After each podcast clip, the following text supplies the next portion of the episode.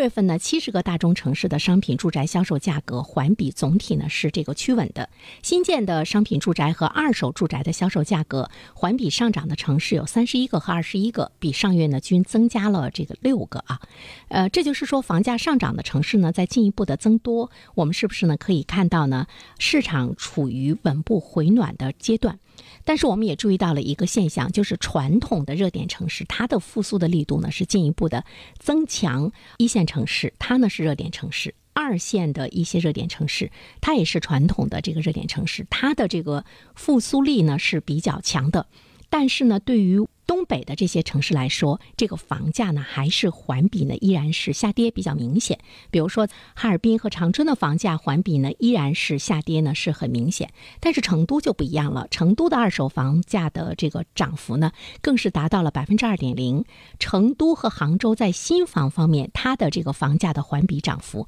都是大于百分之一。所以说呢，我们就会看到呢，传统的热点城市啊，经济的这个下行。尽管大家可能是同步的，但是在恢复力方面的话呢，他们的恢复力呢是比较强。我的这个比喻不太恰当，就是年轻人和一个中老年人，当他的身体受到了一定的损伤，或者是大幅度的消耗了元气之后呢，年轻人睡一觉就好了。那么中老年人可能要睡几觉，还要吃点保健品。这就是我们现在看到的，就是城市和城市之间恢复力的一个这个不同。西部和东部的热点二线城市市场的自我修复能力呢非常强，而且呢政策的效力呢更容易呢在市场中。体现全国各地的关于房地产的政策呢，都是在进一步的放松，限购的放松还是呢限贷的放松。但是呢，只有有需求的这样的市场，它才会呢把你的这个政策的效力能够呢更好的呢在市场中有体现。当前市场修复更多的是一线和强二线城市，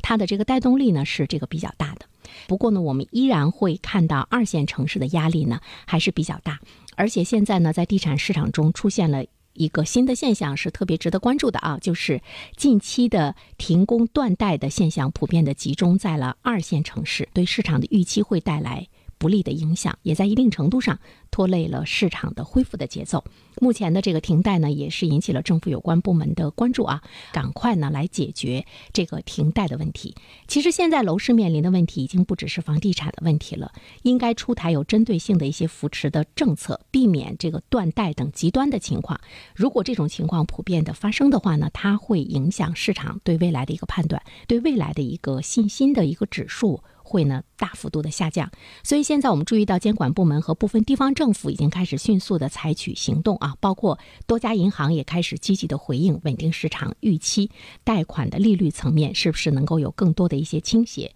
供应侧供给端需要呢针对房企有更多的灵活的一个政策的落地。